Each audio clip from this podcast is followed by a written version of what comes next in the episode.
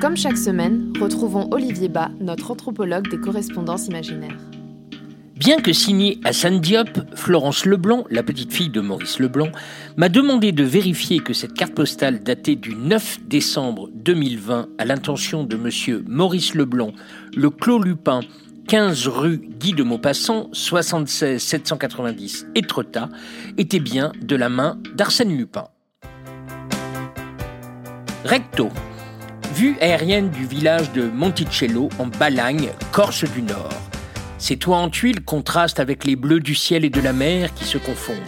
Le soleil est écrasant, le silence bien présent. Verso.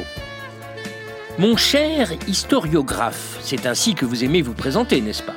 Mon cher Maurice, je souhaite de tout cœur que cette carte postale de Corse, où je me trouve avec mon ami Jacques Dutronc, qui a su si bien me chanter, vous arrivera à temps pour votre anniversaire dans deux jours.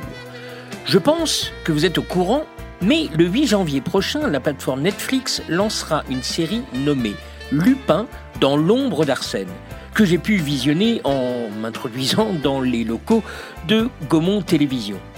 Vraiment pas mal.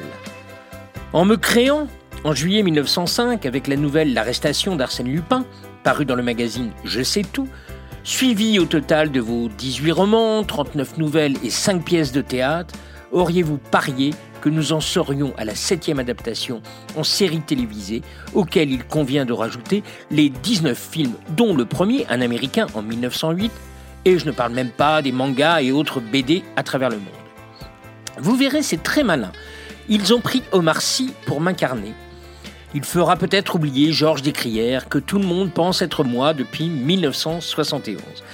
Vous verrez également qu'ils ont eu la délicatesse de nommer le fils de Monsieur Si, Raoul, en clin d'œil à mon second prénom. Certes, il manque l'inspecteur Ganimard, mais un des policiers est assez malin et un vrai lupinologue. Ils ont même inventé une fête Arsène Lupin à Étretat le jour de votre anniversaire justement. Vous devriez en parler à monsieur André Bayard, votre mère. C'est une bonne idée, ça. Ah Et quand je regarde la série, je me dis que nous aurions pu faire plus fort encore avec cet Internet. Allez, pas de regret. Moi, je vous dis, mon cher Maurice, avec tout ça, nous serons numéro un aux USA. Grosse bise